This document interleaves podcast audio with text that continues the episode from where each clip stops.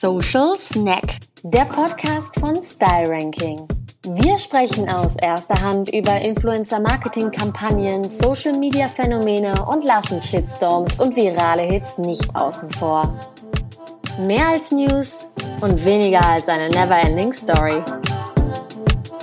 Herzlich willkommen zur neuen Folge von Social Snack. Wir beginnen das neue Jahr mit einer ganz besonderen Folge und ich freue mich, dass wir in Nummer 11 wieder einen Gast zu Besuch haben. Herzlich willkommen, Ashley Forsen. Herzlichen Dank. Wir reden heute ein bisschen über Pinterest, über Instagram, aber auch über inhaltliche Geschichten, äh, die deinen Content betreffen. Und wer unseren Podcast kennt, weiß, ich liebe kleine Kennenlernspiele am Anfang. Da musst du jetzt leider auch einmal durch. Deswegen äh, würde ich sagen, wir halten uns gar nicht lang mit unnötigen Side-Infos auf, sondern kommen direkt zum Eingemachten. Und ich würde dich jetzt bitten, einmal meine Sätze zu vollenden. Okay. Satz Nummer eins. Meine drei besten Eigenschaften sind. Äh, meine Empathie, meine Flexibilität und meine Aufgeschlossenheit.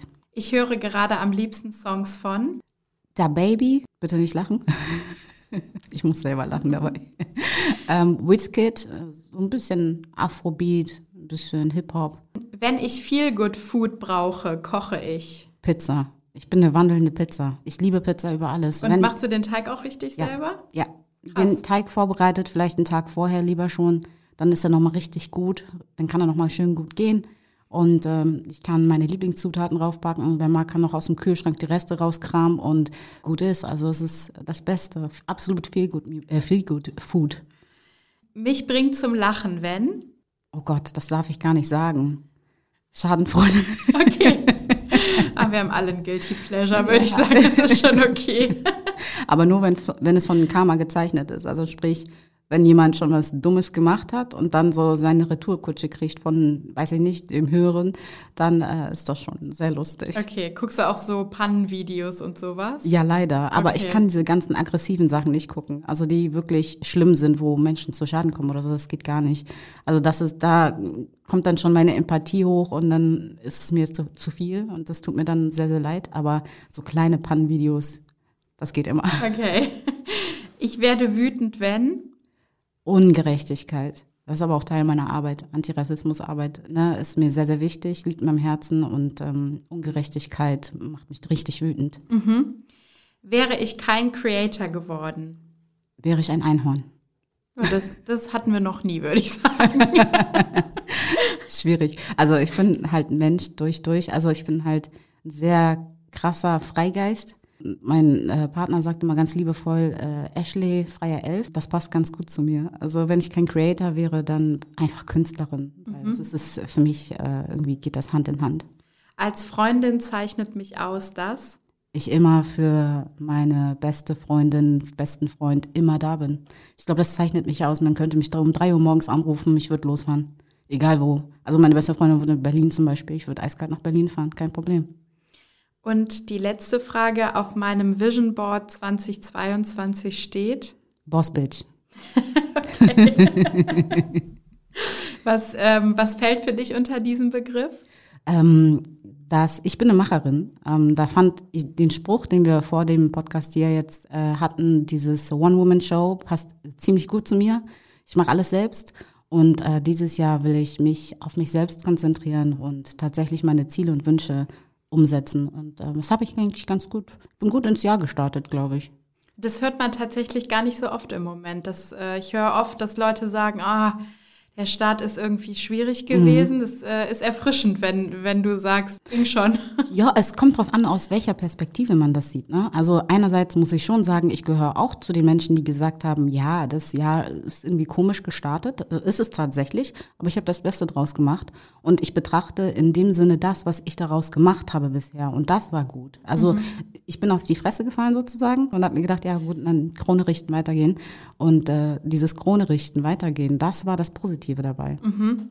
Jetzt äh, haben wir schon doch ein paar deepere Sachen so ein bisschen angekratzt, aber ich würde gern, damit unsere ZuhörerInnen auch so eine Idee davon bekommen, was du als Creatorin machst, dich bitten, einmal zu erzählen, Wenn du deinen Großeltern oder Großtanten erklären musst, was mache ich beruflich, was sagst du dann? Das ist eine sehr gute Frage. Ich würde sagen, also ich bin Content Creator, das heißt, ich mache coole, schnittige Videos und hochprofessionelle Fotos, ähm, ästhetisch, äh, versuche Leuten nicht das Geld aus der Tasche zu ziehen, sondern ich bin immer dabei authentisch und ehrlich.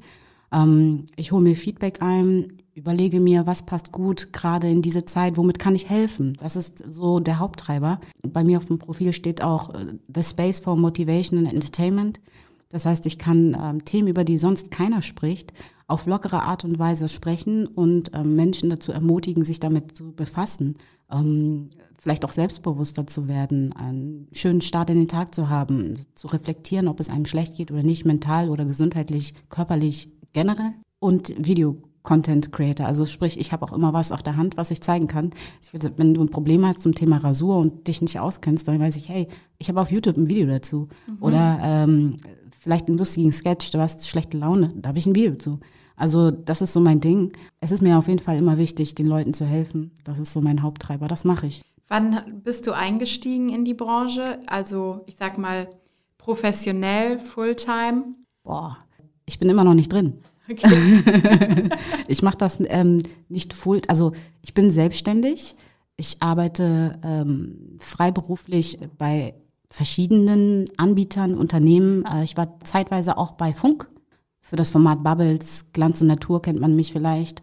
Und äh, damit halte ich mich so über Wasser, aber so richtig Fulltime mein Ding durchziehen, da hatte ich bisher noch nicht die Möglichkeit zu, aber das versuche ich dieses Jahr umzusetzen. Okay. Und äh, trotzdem nochmal die Frage, wie lange ähm, bist du oder würdest du sagen, bist du als Content Creator bei Social Media aktiv? Boah, okay, also dann, ich bin altes Eisen, 2012 habe ich angefangen. Okay. Aber so richtig professionell wurde es erst im, vor zwei Jahren. Okay. 2020 wurde es dann professioneller. Also da habe ich mich nochmal weiterentwickelt, was ich aber permanent mache. Also mhm. ich arbeite jeden Tag an mir. Ähm, wenn du dir jetzt, also 2012, da gab es ja Instagram noch nicht mal, mhm. das ist ja wirklich eine lange Zeit.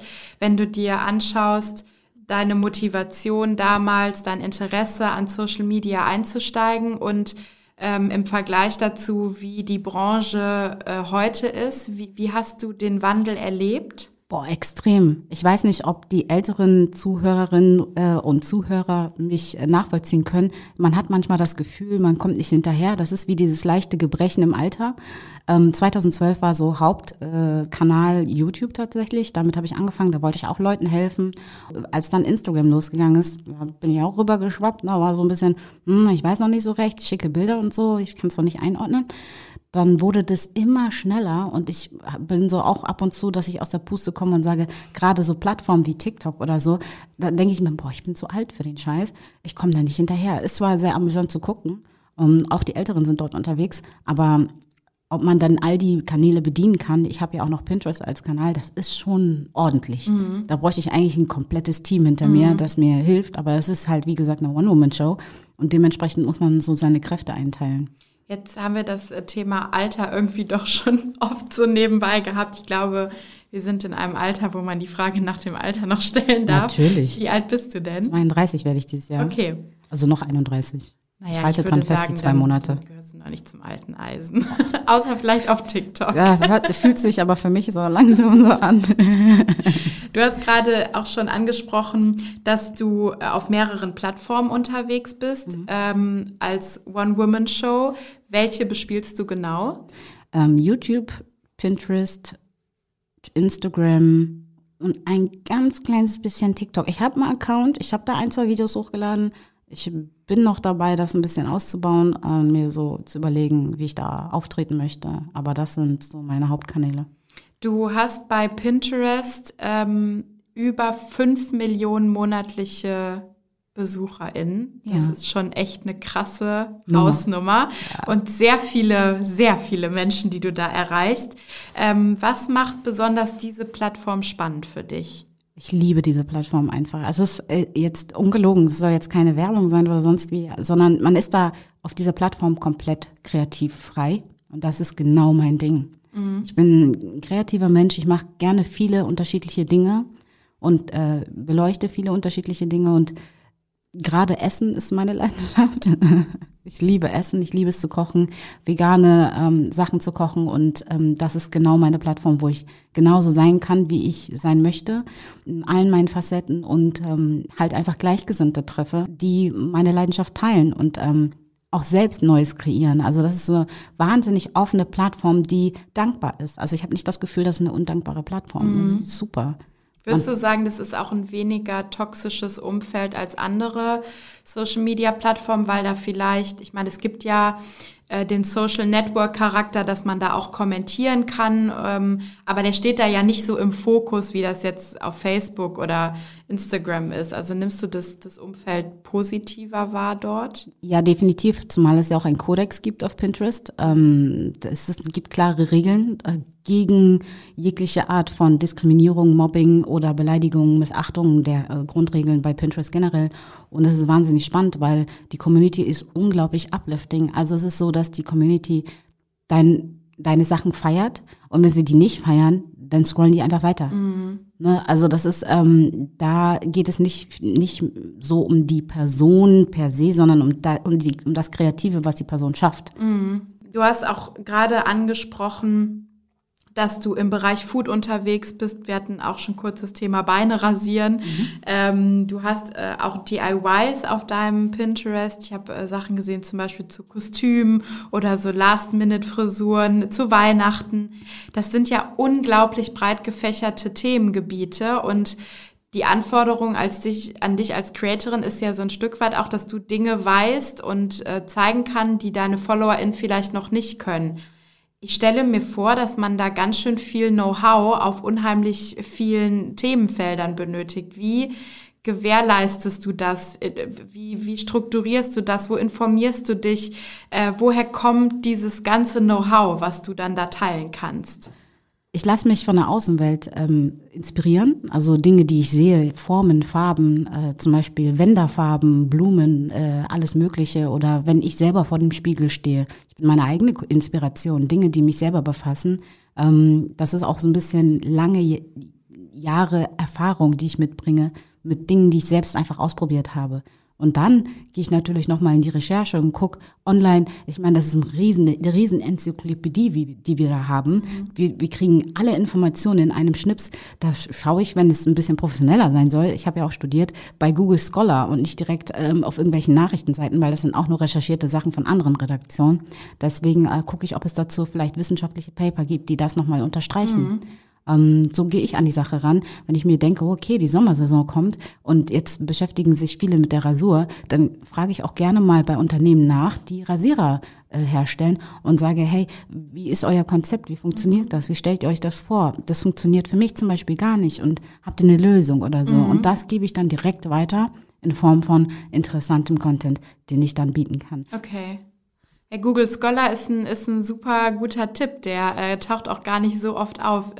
Was hast du studiert? Äh, Betriebswirtschaftslehre. Ah ja. Ja, das ist eine gute Grundlage, glaube ich, um den Job zu machen. Ne? Vielleicht dann auch mal irgendwann wirklich Fulltime. Who knows? Would be nice. Wir drücken die Daumen. Danke. Äh, welcher Content läuft denn bei Pinterest besonders gut und was ist eher schwierig unter die Leute zu? Das kann man per se so nicht sagen, muss ich ganz ehrlich sagen. Alles läuft gut. Mhm. Wenn man das, was man macht, interessant rüberbringt, läuft alles gut. Man kann Food machen, man kann Fitness machen, man kann Motivation machen, man kann Yoga, also ich sehe wirklich alles. Ich habe äh, auch so ein paar Yoga-Übungen drin oder auch Leuten, die Yoga machen, denen ich folge und das läuft auch ziemlich gut für die. Ähm, da ist man das, deswegen sage ich ja, diese Plattform ist wahnsinnig dankbar. Man kann eigentlich alles machen, wofür man brennt und wenn man merkt, dass man dafür brennt, dann läuft das. Das heißt, Creators, die vielleicht in den Startlöchern stehen, die super frustriert vom Instagram-Algorithmus sind, würdest du sagen, probiert auf jeden Fall alle Pinterest aus, weil da ist was, da ist was drin, da geht was? Auf jeden Fall, auf jeden Fall. Das kann ich jedem ans Herz legen, unabhängig, ob er jetzt Creator ist oder nicht ich meine, du, du sitzt hier, du bist auch ein Creator. Also rein theoretisch so als Privatperson, auch wenn man nicht auf Social Media so viel unterwegs ist, kann man das auch machen. Wenn man eine Leidenschaft hat oder ein Talent für etwas, dann bitte auf Pinterest teilen, weil man kann anderen Menschen dadurch auch helfen oder sie an der eigenen Kreativität teilhaben lassen. Mhm. Bei Pinterest spielt ja aus meiner Sicht heraus dieses Aufmacherbild mhm. eine extrem große Rolle, ne? Und die sind oft sehr schön gestaltet, die sind mit Text editiert. Das ist ja richtig Editorial Design eigentlich, mhm. was man da anguckt. Was musstest du dir für Skills aneignen, um die so aufarbeiten zu können? Bist du so ein äh, Photoshop-Crack und bist da richtig gut drin oder wie, wie machst du das? Hell no. nee, also Photoshop-Crack gar nicht. Ich mache wenig mit Photoshop, weil es mir zu kompliziert erscheint. Es ähm, ist auch kompliziert. Ja, ne, ich kann es mir denken, deswegen äh, lieber nicht. Aber das Gute ist, das kommt mit Pinterest mit. Das heißt, wenn du so einen Pin erstellst, ist das erste, was du siehst, so der sogenannte Thumbnail. Das ist das, was du selber gestalten kannst und die Tools sind integriert. Das heißt, alle Texte, die du bei mir siehst, das ist nicht irgendwie noch reingeshoppt oder so. Das ist, kommt mit der App. Das ist direkt mit drin. Mhm. Ähm, ähnlich wie bei YouTube sieht man den Thumbnails, da muss man tatsächlich wirklich Hand anlegen. Man kann nur Bilder hochladen. Mhm. Aber bei Pinterest ist das direkt integriert. Mhm. Cool. Also total creator-freundlich, die Umgebung eigentlich ja. auch, dass man dann wirklich äh, das in der App einfach äh, vollziehen kann. Wie bewertest du das Thema Kooperation bei Pinterest, gerade weil du auch den Vergleich kennst zu YouTube oder Instagram zum Beispiel? Haben Brands auf dem Schirm, dass das auch eine gute Plattform ist, um mit Creatoren zusammenzuarbeiten oder ist es eher ausbaufähig? Das ist definitiv ausbaufähig, ehrlich gesagt. Äh, klar, die Brands werden jetzt mittlerweile darauf aufmerksam gemacht es ist noch nicht so krass auf ihrem Schirm, aber ich denke, dass äh, Pinterest generell Pinterest Deutschland schon dran arbeitet, dass äh, mehr Brands darauf aufmerksam werden. Ich persönlich als Creator habe das Gefühl, dass das nicht so einfach ist, auf Pinterest ähm, zur Kooperation zu kommen. Da muss man, glaube ich, selber aktiv werden und diese Hürde zu durchdringen, das ist äh, für einen Creator, naja, individuell, sagen mhm. wir mal mhm. so. Also bei mir funktioniert das nicht so gut. Es ist ja auch noch ein zusätzlicher ähm, Faktor im Zeitmanagement, ja. wenn du neben dem Content, den du erstellst, dann dich auch noch darum kümmern musst, Brands zu sagen, hallo, hier bin ist hier eine gute Idee, mach das mal. Hi, ich hätte da ein paar geile Ideen. Wie, wie schätzt du die Verdienstmöglichkeiten ein, wenn man ähm, sich anguckt, ich sag mal bei gleicher Reichweite, ein Posting bei Instagram versus ein Posting bei Pinterest?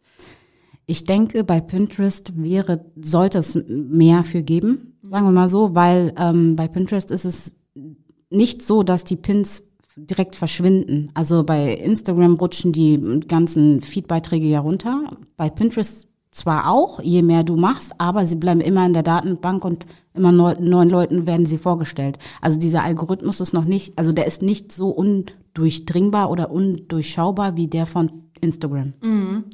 Wenn du einen Pin ausspielst, kommt da direkt krass Reichweite drauf oder musst du ein bisschen warten und dann kann es auch sein, dass nach zwei Monaten irgendwie der, der nochmal durch die Decke geht. Also kann, kannst du direkt fühlen, das Ding läuft oder nicht oder ist es da schwieriger abzuschätzen? Ich würde tatsächlich sagen letzteres. Also du hast natürlich die Analytics, wo du sehen kannst, wie dein Post so läuft, aber ich bin da nicht so Analytik geil, weil das Problem ist einfach, dass es mich in meiner kreativen Arbeit einschränkt mhm. einfach und mich natürlich fertig macht. Ne? Das ist auch so eine Mental Health Sache. Mhm. Deswegen achte ich da sehr wenig drauf, aber ich, mir ist aufgefallen, dass man das doch eher mit der Zeit sieht und manche Pins dann auch erst zu einem späteren Zeitpunkt mhm. durch die Decke gehen. Okay.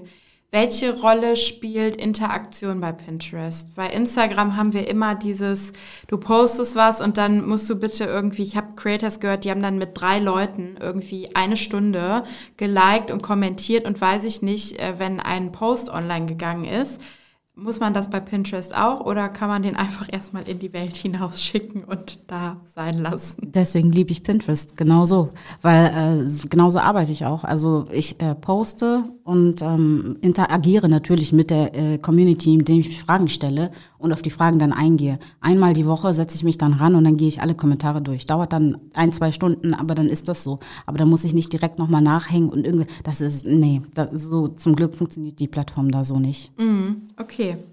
Wir haben das Wort One-Woman-Show jetzt schon mehrfach genannt. Das äh, beantwortet meine Frage in Teilen vorweg. Ähm, ich wollte nämlich von dir wissen, wie viel Support du von außen brauchst. Jetzt ist Support natürlich nicht nur äh, hier, ich mache ein Foto für dich oder äh, guck, lese mal den Vertrag gegen, sondern das ist ja auch menschlicher Support und, mhm. und Empathie und Sympathie, die von außen kommt. Wie viele Leute brauchst du in deinem Umfeld, um diesen Job machen zu können, die hinter dir stehen, die sagen, du machst es gut und du bist auch nicht das wert, was die Zahlen zeigen, sondern als Mensch, was für ein, für ein menschlicher Aufwand steckt da dahinter? Ich arbeite gefühlt für vier Personen. Also ich würde mir wünschen, es gäbe noch drei Personen, die hinter mir stehen. Vielleicht eine, die äh, mir bei den Fotos irgendwie behilflich wird, ähm, eine, die mit mir durch die, die redaktionellen Sachen geht und eine, die mich einfach nur am Laufen hält und sagt, hey, das schaffst du. Aber das habe ich ja von, mein, von meiner Freundin, wenn ich wirklich, oder meine Freundin, wenn ich Hilfe brauche, oder mein Partner auch, dann äh, sagen die, hey, du bremst mal ab, das ist jetzt zu viel, äh, das geht auf deine Psyche. Wie, wie sieht es aus im Bereich Fotos, gerade Video? Das ist, also man kann das alleine machen, aber es ist krass schwierig. Äh, stehst du dann wirklich mit Stativ da und, und irgendwie Fernsteuerung oder über Apple Watch oder so? Oder hast du da auch schon mal jemanden, der dann Fotos von dir macht oder wenigstens den Videoknopf bedient? Bei den Videos bin ich wahnsinnig selbstständig. Ich baue alles selber auf. Das dauert meistens ein, zwei Stunden aufbauen, ein, zwei Stunden abbauen, Video drehen, selbst auf den Knopf drücken, fokussieren, dann einen ganzen Tag fürs Schneiden mindestens. Mhm. Natürlich auch das ganze Aufschreiben und so, das mache ich alles selber. Äh, Fotos, wenn mein Partner keine Zeit hat, wir sind ja beide im Homeoffice, dann ähm, mache ich das auch selbst mit einem Stativ und dann Fernauslöser und dann, äh, ja, aber wenn mein Partner Zeit hat, dann hilft er mir natürlich und das finde ich auch super, weil das wäre sonst einfach zu viel. Ich finde eigentlich, also das hat sich ja so ein bisschen als Insta-Husband eingebürgert, dieser Begriff. Ja. Ich finde den eigentlich ganz nett und finde das eigentlich auch schön, äh, das ähm, hinter den Kulissen so zu wertschätzen, dass da ganz oft sehr liebevolle und bemühte ähm, PartnerInnen äh, sind, die, die dann doch mal irgendwie Fotos machen. Und wir wissen ja alle, man ist meistens mit dem ersten Foto auch nicht zufrieden und die ich brauchen hab, starke Nerven. Ich habe echt Glück, ich habe den gut erzogen. Nein, aber nee, aber der hasst es eigentlich. Der, also also ihm wäre es lieber, der könnte sich mehr auf ähm, den Podcast und alles Audiovisuelle sozusagen fokussieren, als diese Bilder zu machen, weil er ist noch ein kleiner Eifersüchtiger und deswegen gesagt, nee, das, das, das werde ich jetzt nicht ablechnen lassen. Nein, das ist, das gehört alles mir allein. Ja, ja, du hast ein kleines Problem, mein Freund. das heißt, die ganz phänomenalen Looks kriegen wir gar nicht zu Gesicht, weil er die lieber für sich behalten möchte. Eigentlich ja, aber ich bin halt stur und wie gesagt, One Woman, ich habe da pfeife ich drauf, also komplett. Das ist mir dann egal. Mhm. Hast du bei Pinterest ähm, so Routinen, dass ich sag mal, du hast Posting-Zeiten, die du besonders relevant findest oder gibt es so Schleifen, dass du sagst, ich habe jetzt zweimal ein Hair-Tutorial gemacht, jetzt müsste mal wieder Food kommen. Gibt es da sowas wie so stringente Abläufe oder bist du auch da einfach total frei und sagst, heute habe ich Bock auf äh, Schleifen in den Haaren, also mache ich dazu was? Exactly, das bin ich. Also ich ähm, bin kein Routinemensch. Das ist nicht mein Ding. Ich mache einfach drauf los. Ich frage mich auch gar nicht, ähm, als nächstes müsste dies oder das.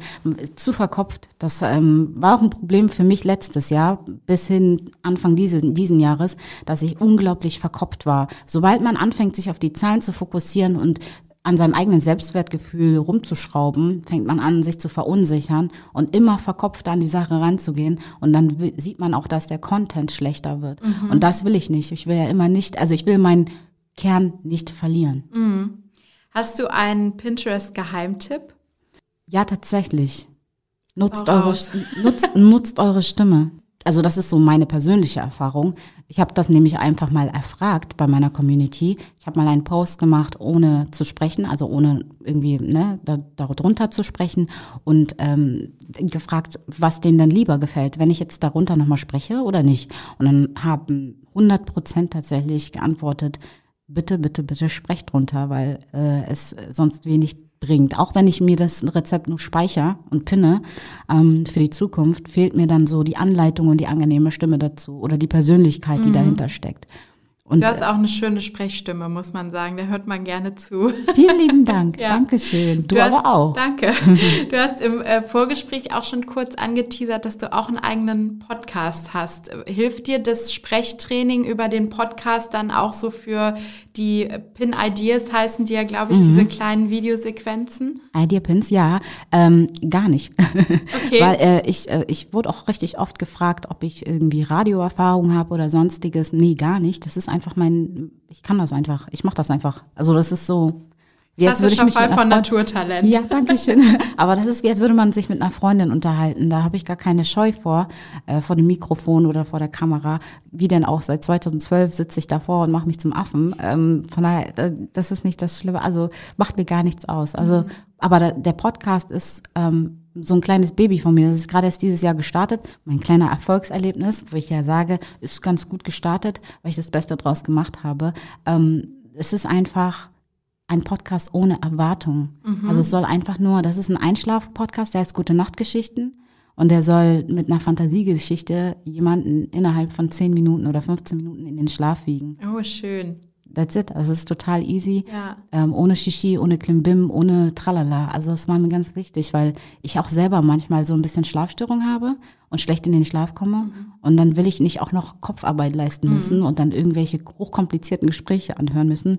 Und da dachte ich, perfekt, das bin ich, das äh, mache ich jetzt. Und ich bin bei meinem eigenen Podcast eingepennt. Mein Freund hat mich nämlich gezwungen. Der hat gesagt, jetzt hör dir deinen Podcast an. Ich, ja, ja, ja, acht Minuten, ja, ich weiß, ich habe selbst aufgesprochen. Und dann war ich weg. Ich ja, war krass. weg. Okay. Ich glaube, das ist echt ein, äh, ein Thema gerade. Mir begegnet das häufig, diese Einschlafthemen. Es gibt, äh, glaube ich, eine valide Zahl an Menschen, die nicht so gut in Stille einschlafen können. Mhm. Und ähm, ich habe jetzt letztens von so einem Podcast gehört, die lesen einfach Wikipedia-Einträge vor. Nein. Wikipedia-Eintrag von der Französischen Revolution. Die lesen den einfach vor, da kann man bei einschlafen. Krass. Und es gibt auch eine Frau, die liest Märchen. Das wäre jetzt persönlich so richtig was für mich irgendwie äh, Cinderella oder was ja, weiß ja. ich. Ich kenne ich eine. Ich kenne eine, die nennt sich äh, online die Vorleserin. Mhm. Ich, ich bin der schon lange gefolgt. Die hat auch, äh, ist auch die Stimme von Raven, von dem Disney. Okay. Und die äh, liest tatsächlich auch so äh, Sachen vor, so Fantasiegeschichten. Super. Ja.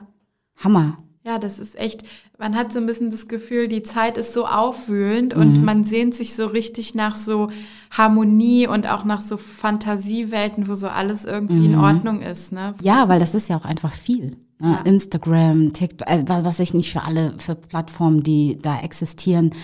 Man ist so wahnsinnig schnell unterwegs und man verliert ja selbst irgendwann mal die Puste. So, man ist nur am Scrollen, denkt sich, wow, okay, ich war jetzt drei Stunden auf äh, TikTok oder Instagram unterwegs und es ist jetzt drei Uhr morgens und ja. ich muss morgen um sechs wieder aufstehen. Also das ist schon crazy. TikToks sind die krassesten Zeitfresser überhaupt. Also und Reels auch, die, mhm. diese Funktionsweise ist ja sehr ähnlich.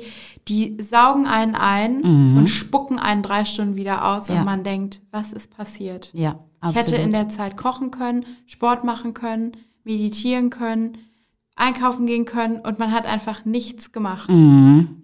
Das ist so krass. Absolut. Ja. Ich, mich einbegriffen. Ich bin kein Übermensch oder so, aber mich erwischt das auch oft. Ich habe mhm. einmal, ich glaube, das erste Mal, wo ich TikTok für mich entdeckt habe, ich bin, habe um 18 Uhr angefangen, um 6 Uhr morgens war ich fertig. Krass. Ja, so lange habe ich TikToks gesucht. Das war so krank. Ich habe tatsächlich das erste Mal, mein erstes TikTok-Erlebnis war auch so, ein abends die App runtergeladen und dann bin ich auch, es war nicht ganz so lang, aber ich bin auch über mehrere Stunden da drin versunken. Und dann habe ich davon geträumt und das war so eklig. Ich hatte Boah. immer so im Halbschlaf immer diesen diese Swipe-Bewegung oh und meine Träume waren auch wie so hochwischen. Da dachte ich ja nach so Franzi, das machst du nie wieder. Das war so unangenehm. Also das da merkt man ja schon, was das äh, einfach für einen krassen Input ja, Wahnsinn, auf unseren oder? Kopf hat. Auf jeden Fall. Also gut einteilen. Wenn man das kann, dann hat man Disziplin, aber das ist dann auch gut, wenn man das kann, mal an einen ausschalten. Ich habe mir einen Bildschirmtimer gesetzt. Das ist, das ist Power. Ich das bin nicht so diszipliniert und ziehe das durch, aber es ist gut, dass ich ihn habe. Ja, er remindet wenigstens ja, kurz genau. mal so. ähm, wir haben im Vorgespräch äh, ja so ein bisschen erörtert, worüber wir sprechen wollen. Und du hast mir geschrieben, dass du auch Themen ansprichst, die vielleicht ein bisschen schwieriger sind, die gehaltvoller sind oder die sonst nicht so Platz finden mhm. auf Social Media. Was für Themen sind das genau? Also Antirassismus, ähm, Ungerechtigkeiten, nicht nur die in den USA so geschehen, sondern auch hier in Deutschland Dinge, die schieflaufen, politisch äh, nicht so äh, gut laufen. Schieflaufen ist sogar noch sehr glimpflich ausgesprochen, ähm, aber natürlich auch Themen, die die Weiblichkeit, also mich als Menschen, als Frau einfach auch betreffen, ne? dass man über Endometriose spricht, äh, über Brustkrebs, gerade jetzt heute äh, Breast Cancer ähm, Awareness Tag, ähm, solche Themen oder auch Depressionen, über Familie, dass nicht alles immer Friede der Eierkuchen ist und dass ähm, viele Menschen unterschiedlichste Probleme haben, die man auch offen ansprechen kann, wo man sich auch Hilfe holen kann, mhm. wo man einfach auch einen Platz hat, wo man weiß, okay, bei der Person bin ich sicher, da kann ich mich mit meinem Problem an sie wenden. Vielleicht gibt es ja jemanden in der Community, der das teilt oder der eine Lösung hat oder mir auf irgendeine andere Art und Weise helfen kann. Und äh, über diese Themen spreche ich. Auch gerade Jugendliche im Erwachsenenwerden, Alter äh, oder wenn man älter wird, äh, ne, wenn man sich tatsächlich mit den Beschwerden ähm, auseinandersetzt, die man dann so eher mit dem voranschreitenden Alter so hat. Mhm. Oder als Frau, man möchte keine Kinder kriegen. Das Thema zum Beispiel. Warum spricht da denn keiner drüber? Mhm. Warum? Das ist doch nicht tabuisiert. Manche wollen sie kriegen, manche eben nicht. Aber das macht mich nicht zu einem schlechteren Menschen. Das ist einfach eine Entscheidung, die ich für mich selbst treffe. Mhm. Solche Themen werden irgendwie so gut wie gar nicht thematisiert. Und das fand ich, finde ich einfach schade. Also so selten, wenig. Machst du das aus einem Verantwortungsgefühl heraus, weil du ähm, weißt, dass du mit deiner Reichweite auch ja ein mhm. Stück weit Verantwortung trägst? Oder ist es doch ein mehr ein intrinsischer Antrieb, dass du sagst, äh, ich würde das jetzt auch machen, wenn ich irgendwie nur fünf Follower hätte. Mir sind diese Themen einfach unglaublich wichtig.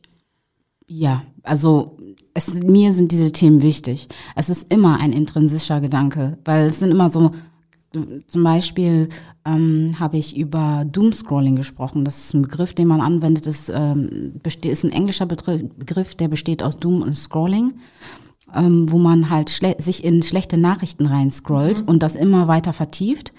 Das war, über den Begriff bin ich gestoßen, weil ich selber darüber nachgedacht habe, wie kommt es, dass ich immer so krass durch schlechte Nachrichten getriggert bin und so oft mich immer weiter reingrabe. Und dann bin ich auf diesen Begriff gestoßen mhm. und dachte, das musst du mit den anderen teilen, weil das ist wichtig zu wissen, dass man das gerade betreibt, um sich aus dieser Schleife rauszuholen. Man macht das ein Psychologe oder Psychologin hat äh, darüber gesprochen und hat gesagt, dass wir das machen, weil wir ähm, Angst haben und, und verletzlich sind und uns unsicher fühlen und dieses un, diese Unsicherheit tilgen wollen, indem wir uns selbst wieder Sicherheit zuschanzen, indem wir uns weiter in die Materie eingraben. Mhm. Und ähm, das hat, kann sehr viele Folgen haben, bis hin zu Depression führen. Und ähm, das war mir wichtig, weil ich dachte, okay, bin ich jetzt schon an dem Punkt angekommen?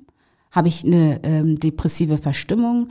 Ähm, muss ich mir Hilfe holen oder spricht das an, weil vielleicht gibt es noch mehr Leute, die das nicht wissen oder so. Und ähm, so kam das dann zustande. Mhm. Ich möchte an der Stelle, wenn wir äh, das Thema Depression haben, einmal äh, auch sagen, wenn jetzt jemand äh, zuhört und das Gefühl hat, da fühle ich mich angesprochen, dann sucht euch auf jeden Fall Hilfe. Wir schreiben einmal die Nummer auch vom, äh, vom Hilfetelefon in die Bio von der Folge rein. Ähm, du hast Antirassismusarbeit angesprochen, Themen, die unter Female Empowerment auch fallen. Wie arbeitest du diese Themen auf? Ist das ein Finger in die Wunde legen und zeigen, das läuft schief? Oder ist es eher ein Anleitung geben, so kann man sich besser verhalten, so kann man sein Verhalten überdenken, so kann man reflektieren? Wie, wie würdest du das beschreiben? Beides mache ich tatsächlich. Also ähm, wenn das Thema jetzt aufkommt, zum Beispiel George Floyd, ähm, so ziemlich am Anfang habe ich auch direkt gepostet, ähm, was passiert ist. Also ich habe die Leute da, da einfach unterrichtet und ähm, habe gesagt, dass da definitiv was schiefgelaufen ist, dass das im Rechtssystem nicht passt. Und ähm, daraufhin, ein paar Tage später, habe ich dann natürlich Hilfeleistung gegeben. Habe gesagt, Falls es euch triggert, falls ähm, ihr gerade Schwierigkeiten habt, dann könnt ihr so damit umgehen. Falls ihr nicht betroffen seid, schaut bitte nicht weg, helft Betroffenen, die gerade jetzt ähm, psychologisch darunter leiden. Also ich mache beides. Also natürlich muss ich den Leuten die klare Wahrheit vor die Nase halten und sagen, hey, das ist nicht geil so. Aber es ist nicht so, dass ich mit Vorwürfen an die Sache rangehe. Mhm. Ich nehme die Leute immer mit wie gute Freunde und sage, hey, das ist nicht cool, das können wir dagegen tun. Und das sind die Lösungsansätze, die ich für euch dann haben werde oder habe in Zukunft, wie man damit umgehen kann. Mhm. Wir wissen, das ist ein Schritt, den viele Creators scheuen, sich zu gesellschaftspolitischen Themen zu positionieren. Und das ist, der Grund ist nicht immer nur, dass einem das egal ist, sondern viele haben auch eine durchaus berechtigte Angst vor dem Feedback und davor, was auf Social Media passiert, wenn mhm. man, ähm, ich sag mal, meinungsstark unterwegs ist. Wie ist es in deiner Community? Was passiert in den Direct Messages, in den Kommentaren? Wenn du gesellschaftspolitischen Content thematisierst versus ein, ich sag mal, relativ unverfängliche Anleitung dazu, wie man Matcha-Latte macht oder so? Mhm. Ähm, auf YouTube beispielsweise kann ich dir sagen, ist äh, gerade wo das N-Wort die Debatte war, ähm, habe ich viel von der rechten Seite abgekriegt. Mhm. Dann habe ich mich da so ein bisschen abgeschottet, um mich selbst zu und meine Identität zu schützen, um meine Liebsten um mich herum zu schützen. Auf Instagram habe ich das beibehalten, weil meine Community schon sehr woke ist. Also sie sind, meine Community ist schon sehr ähm, wachsam und sensibilisiert dafür. Aber ich scheue mich nicht darüber zu sprechen, weil meine ganze Erscheinung ist ein Politikum. Mhm. Ich bin nun mal offensichtlich eine schwarz großgeschriebene Frau. Mhm. Und ähm, ich kann mich davor nicht zurücknehmen. Ich kann mich davor nicht schützen. Ich kann, ne, ich kann meine Hautfarbe nicht abwaschen. Ich kann mich da also nicht zurücknehmen. Und deswegen finde ich, ich kann natürlich sagen, ich spreche nicht darüber, weil ich bin betroffen und es ist aber nicht meine Aufgabe, kostenlose Bildungsarbeit zu mhm. leisten. Aber in ein paar Standpunkten will ich das machen, weil ich das nicht auf mir sitzen lassen möchte, um den Leuten zu zeigen, Moment, da muss sich was verändern. Auch meinen Kindern zuliebe. Ich habe jetzt noch keine, aber in der Zukunft hätte ich schon gern welche.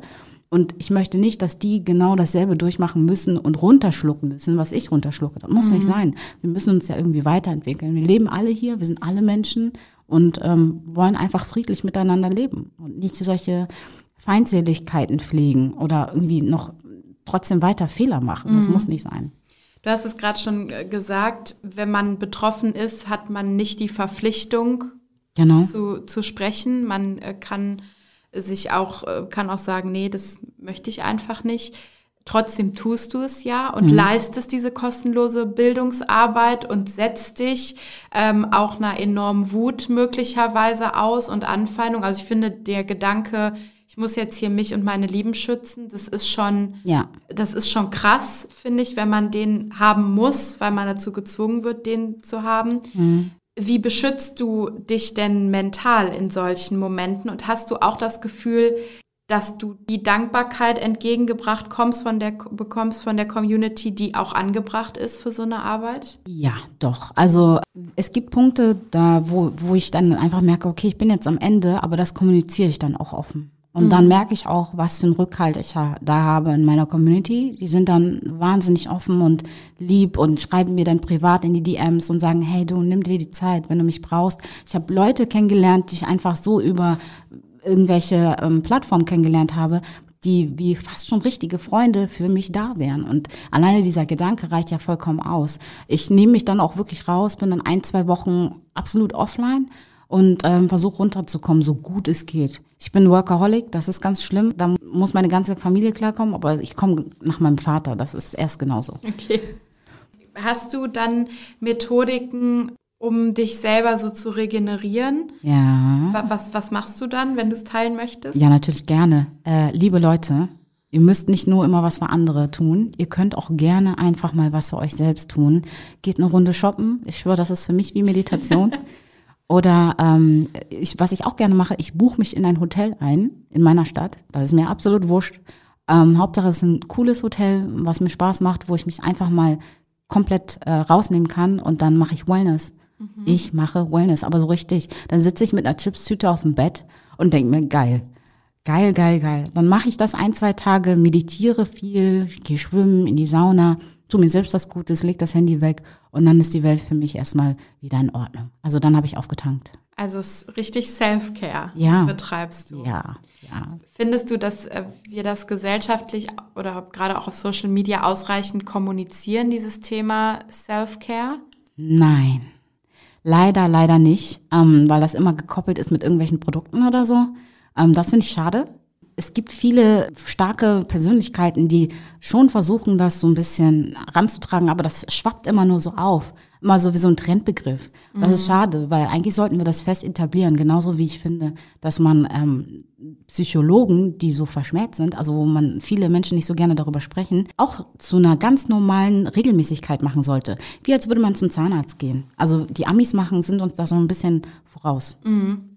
Ja, das stimmt. Da ähm, gehört es irgendwie zum guten Ton, so einen Therapeuten oder so zu ja. haben. Und hier ist es immer noch mit einem Stigma behaftet, ja. ähm, psychisch krank zu sein. Und genau. ich meine, bei einem gebrochenen Arm sagt auch keiner, mache ich alleine zu Hause. Ja, ne? Ist so. Geh mal in die Wanne und dann wird das schon wieder. Mit, mit einem Stock und einem Gürtel einmal kurz fixieren die Sache und dann ist erledigt. Gibt es nicht. Ja.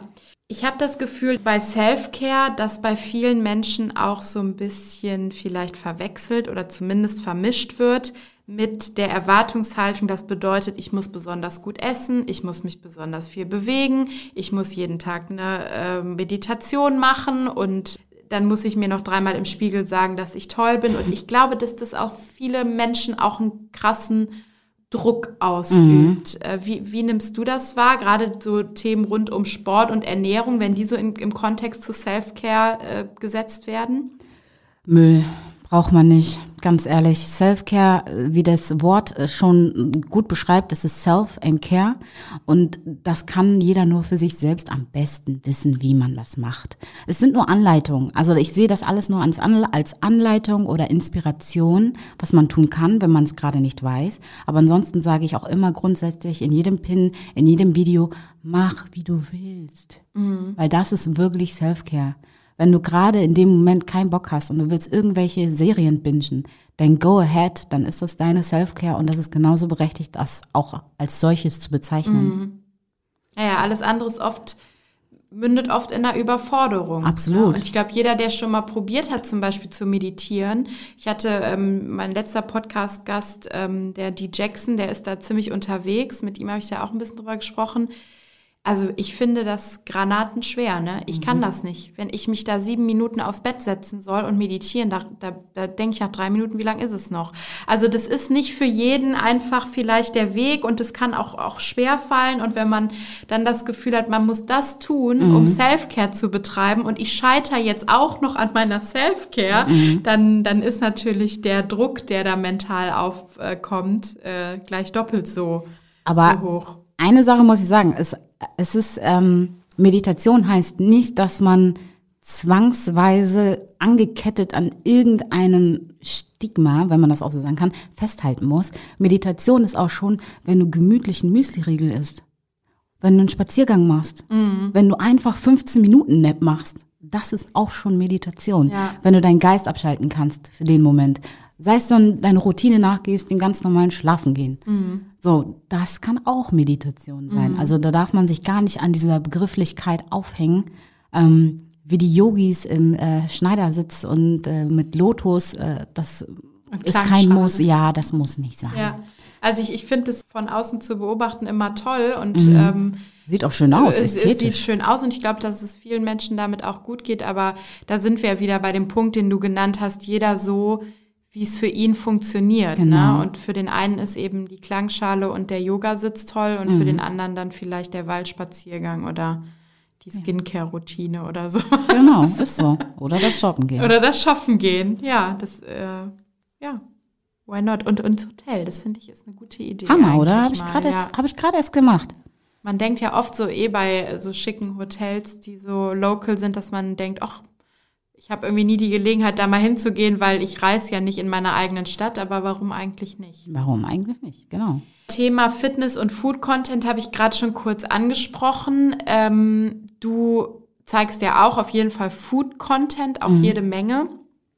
Wann ist der für dich gut und wann fängt er an, Druck auszuüben? Ui, also bei mir selbst oder bei anderen? Hm, welchen Maßstab legst du an deinen eigenen Content an, was das betrifft?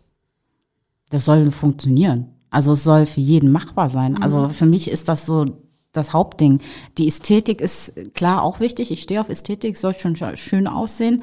Aber es ist jetzt nicht so der Haupt- oder Vorreiter. Für mich soll es einfach funktionieren. Ich, ich mag es selber partout nicht, wenn ich Rezepte ausprobiere, die dann nicht funktionieren. Das ist so ärgerlich. Und es ist schade auch. Es ist Verschwendung, weil mhm. man dann denkt, ich muss das jetzt äh, wegwerfen. Und deswegen ähm, ganz einfache, alltagstaugliche Rezepte, die jeder machen kann, ohne was falsch zu machen oder schief gehen zu lassen und vor allen Dingen dabei frei sein zu dürfen. Also mhm. sprich, Dinge anders zu machen, ohne dass es das Rezept großartig verändert. Mhm. Gerade beim Essen ist ja doch der moralische Zeigefinger oft auch mit dabei. Mhm. Also Beispiel Kalorien, mhm. wie viel dürfen das jetzt sein? Können wir jetzt über 350 beim Frühstück gehen oder nicht? Mhm. Spielt es bei deinem Content auch eine Rolle? Null. Ich ähm, habe zwar ein, zwei, glaube ich, von sehr vielen Rezepten. Das ist aber nur für die Leute, die wirklich ab, also darauf abhicht sind und das auch gesucht haben. Aber ansonsten spielt das bei mir gar keine Rolle. Es soll schmecken. Es soll geil sein und schmecken. Und wenn es auch noch zuckerfrei, glutenfrei oder ähm, kalorienarm ist, ja, dann ist es ein nettes Gadget. Aber ich gehe dann darauf nicht direkt äh, darauf ein. Und ich mache meine Rezepte zwar vegan, aber ich sag immer so, und wenn du es nicht vegan machst, dann nimmst du halt ein Ei hier, nimmst äh, da und da statt Tofu Fleisch und da kannst du ganz frei sein. Das ist mhm. so, so mache ich das. Ich lasse jedem so seine Freiheit, seinen Freiraum ohne erhobenen Zeigefinger, denn mein Freund ist auch omnivor, also der isst Fleisch und äh, Gemüse und ähm, ich, ja, bin seine Partnerin, da stehe ich hinter ihm mm. und soll jeder für sich selbst wissen. Ist es, würdest du sagen, vielleicht auch Teil deines Erfolgsgeheimnisses, dass du eben ja Toleranz so groß schreibst, dass du sagst, ich, ich stups euch mal an, aber den Rest entscheidet ihr selber? Ich, ich glaube, ja, kann gut sein. Aber ich glaube, das ist so Teil meines Wesens. Also das bringe ich einfach als Paket mit. Deswegen kann gut sein. Darauf habe ich, äh, bin ich noch gar nicht gekommen. Kannst du gerne ohne Copyright für die LinkedIn-Bio Dankeschön, Dankeschön. Werde ich auf jeden Fall hinzufügen. Ist hiermit freigegeben. Ähm, Nochmal zurück zum Thema Mental Health, Mental Wellbeing. Finde ich manchmal vielleicht passender, weil mhm. Mental Health reden wir ja schon dann doch auch über Erkrankungen. Das ist ja auch unter KollegInnen von dir ein großes Thema. Wir haben jetzt mehrere YouTuberInnen gesehen, die ihre Karriere an den Nagel gehängt haben oder ganz stark ihren Content verändern möchten und wo auch ähm, der Druck äh, durch die sozialen Medien eine große Rolle spielt. Wir haben jetzt die Perspektive gehabt, welchen Druck man auf die FollowerInnen ausübt. Wie ist es denn umgekehrt? Also wie, wie nimmst du das für diesen Berufsstand wahr? Schlittern wir da in eine gefährliche Situation mit den ganzen Creators? Oh ja. Ja, ja, das kann ich ähm, ganz, ganz, ganz, ganz groß schreiben.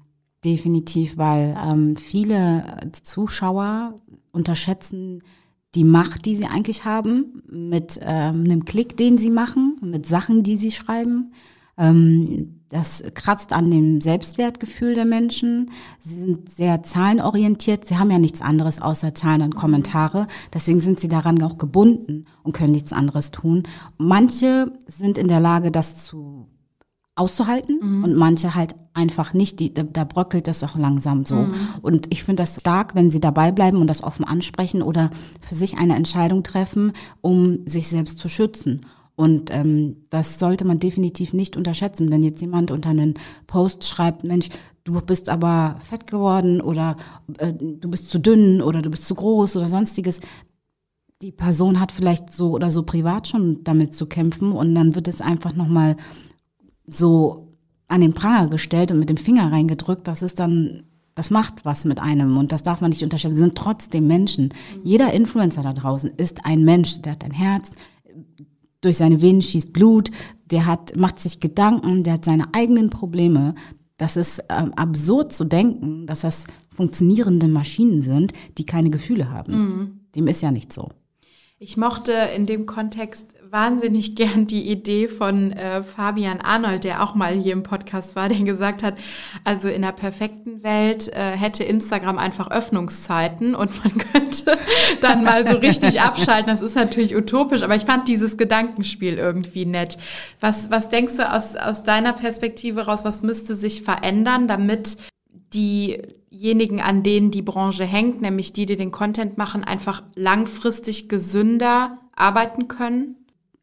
Einige werden jetzt äh, sauer sein. Also, aber ich sage es jetzt einfach. Ich glaube, wenn man ähm, diese ganzen Anal also nee, Analytics, okay, aber diese Followerzahlen, dieses Liken, diese, diese Anzeige, diese Herzchen, diese Daumen nach oben und Daumen nach unten, wenn wir das eliminieren könnten, dann wäre, ich glaube, nicht nur ich, sondern auch andere Creator wesentlich glücklicher und wir hätten wieder un unsere Kunst wieder. Mhm. Da geht es nämlich um das, was ich mache und nicht dieses, wofür ich das mache mhm. oder beziehungsweise dieses, ähm, diesen Mehrwert. Ich glaube, dann hätten wir mehr Chancen und jeder könnte immer noch ähm, sein Ding durchziehen. Mhm. Ja, diese Zahlen sind ja auch ein doppelter Bewertungsmaßstab. Ne? Also sie bewerten einmal, wie der Content bei den FollowerInnen ankommt, aber sie definieren ja auch den Marktwert und äh, definieren, wie viel man jetzt verdienen kann und wie viel man mhm. wert ist, wenn man da ein, ein Werbespending von, von einem Unternehmen bekommt. Das ist ja gleich doppelt. Da bin ich, da bin ich, muss ich sagen, ganz ehrlich nicht deiner Meinung, mhm. weil ich ähm, finde, der Wert der Arbeit, den kann man nicht durch die Anzahl der Menschen, die die Arbeit bewerten, sozusagen bemessen wenn ich jetzt High-Quality-Content anbiete und der wird einfach nicht gesehen, weil irgendein Algorithmus der Meinung ist, ein, ein, Algorithmus kann keine Meinung haben, aber wenn der Algorithmus einfach so funktioniert, wie er funktioniert mhm. und dieser High-Quality-Content, der für ein Unternehmen perfekt passen würde, weil er einfach genau das anspricht, was das Unternehmen braucht, nicht ausgespielt wird und ich dadurch nicht sichtbar bin und schlechter bewertet bin, was sagt das über meine Qualität aus? Mhm. Rein gar nicht. Ja, also in einer, ich, ich stimme dir zu, in einer, in einer perfekten Welt wäre das so, aber de facto ist es ja so, dass eben. Unternehmen genau das dann nutzen und sagen, naja, dann können wir eben nur so und so viel zahlen oder dann ist, äh, kriegst du für die Kooperation eben, wenn du nur 50.000 erreichst, weniger, als würdest du jetzt 150.000 erreichen. Ne? Das ist äh, ja, aber ja. deswegen kann man ja auch Werbung ausspielen. Ne? Das mhm. kann das Unternehmen ja dann wieder selber steuern. Das ist mhm. ja was anderes. Aber mm, da bin ich immer so hm, mit Kopfschütteln dabei. Ich denke so, I don't know. Ja, ich also kann es schon verstehen, dass äh, diese Zahlen einfach einen wahnsinnigen Druck ausüben und ähm, ja auch ganz offensichtlich schon einige Menschen in dieser Branche wirklich ernsthaft krank gemacht hat. Da spielen mhm. bestimmt viele Dinge rein. Ne? Man muss vorsichtig sein mit einfachen Antworten, mhm. aber ist auf jeden Fall ein, ein Teilbereich. In diesem Kontext, wie wichtig ist es denn dir, ähm, mit deinem Content dann auch Schwäche zu zeigen und zu sagen, mich stresst das hier jetzt gerade irgendwie mit den Zahlen oder ich habe jetzt hier nicht so viele erreicht oder ich kann jetzt gerade nicht auf die DMs antworten, weil irgendwie brauche ich jetzt mal eine Pause. Wahnsinnig wichtig, weil das zeigt meine Menschlichkeit und ich finde, Schwäche ist gleichzeitig Stärke. Die Schwäche zu zeigen ist gleichzeitig Stärke. Und ähm, genau das ist mir aus dem Grund so wichtig, weil ich den Leuten immer wieder vorzeigen oder vorhalten möchte, dass ich nur ein Mensch bin und dass man da so ein bisschen den Druck rausnimmt, auch bei der Community selbst, weil sie ja selber auch diesen Druck verspüren oder ne, den Druck sehen, der da ausgeübt wird oder den sie selber abbekommen. Und da möchte ich den Druck auch wieder rausnehmen und sagen, Leute, das frustriert mich gerade echt sehr. Ähm, mhm. Ich nehme mich jetzt mal zurück oder wundert euch nicht, wenn ich so ein bisschen einen Downer habe oder nicht mehr äh, da bin für eine Woche oder so. Dann haben sie auch das größte Verständnis dafür und denen wird das nochmal klar. Na, dann haben sie auch nämlich die Möglichkeit, darauf zu reagieren und zu mhm. sagen, ah, okay, ich wollte dir nur sagen, ich, ich schätze dich und deine Arbeit, ähm, nimm dir die Auszeit, kein Problem, da weiß ich Bescheid. Deswegen ist mir das wahnsinnig wichtig und das mhm. ist auch gar keine Schwäche, das zu sagen. Okay. Das heißt, am Ende ist es eigentlich Beziehungsarbeit, die man da irgendwie leisten muss. Ja. Äh, und in der auch die FollowerInnen eben ein Teil der Beziehung sind und deshalb auch einen Teil der Verantwortung tragen. Definitiv. Ich sage, ich äh, bin die große Schwester und wenn, wenn ich die große Schwester bin, dann gehört das zu meiner Verantwortung, aber das mache ich gern. Mhm. Das macht man für Familie. Ja, stimmt. Das wäre jetzt wirklich ein schöner Schlusssatz, wenn ich nicht noch eine Frage hätte. Okay, hau raus. Äh, vielleicht können wir äh, positiv so ein bisschen äh, ausklingen und noch am Ende darüber reden, was du dir dann konkret für Veränderungen wünschen würdest. In einer perfekten Welt, wie würde Social Media in diesem Jahr sich entwickeln und aussehen? Social Media in einer perfekten Welt wäre für mich, äh, wenn wir alle Zahlen unabhängig kreativen Content teilen und ähm, zeigen können und uns gegenseitig upliften und positiv in das nächste Jahr schreiten, ohne Druck, alle Hand in Hand. Das klingt total kitschig, ich weiß, aber ungefähr so stelle ich mir das in einer perfekten Welt einfach vor. Ich finde so ein bisschen Kitsch verträgt die Welt manchmal auch. Wir sind ja sehr rational auch genau. sonst immer. Ja. so sieht's aus. Ja, Ashley, vielen lieben Dank für das Gespräch und dass du ähm, so offen ganz viele Insights aus deinem Berufsalltag, aber auch aus deiner Gedankenwelt mit uns geteilt hast. Und das war ein sehr wertvoller Austausch, fand ich. Ich danke dir ganz herzlich. Ich danke dir. Schön, dass du bei uns warst. Und ja, die nächste Folge Social Snack gibt es dann wie immer am Mittwoch in zwei Wochen. Bis dahin könnt ihr sämtliche Social Media Netzwerke von Ashley auf jeden Fall auschecken und gerne unsere auch. Die verlinken wir euch wie immer in den Show Notes. Und ja, wir verabschieden uns für heute. Herzlichen Dank. Ciao, ciao. Ciao. Für noch mehr spannende Stories rund um Creators, Social Media und Influencer Marketing folge unserem Instagram-Kanal, schau auf unserer Website vorbei oder abonniere unseren LinkedIn, Twitter und Facebook-Account.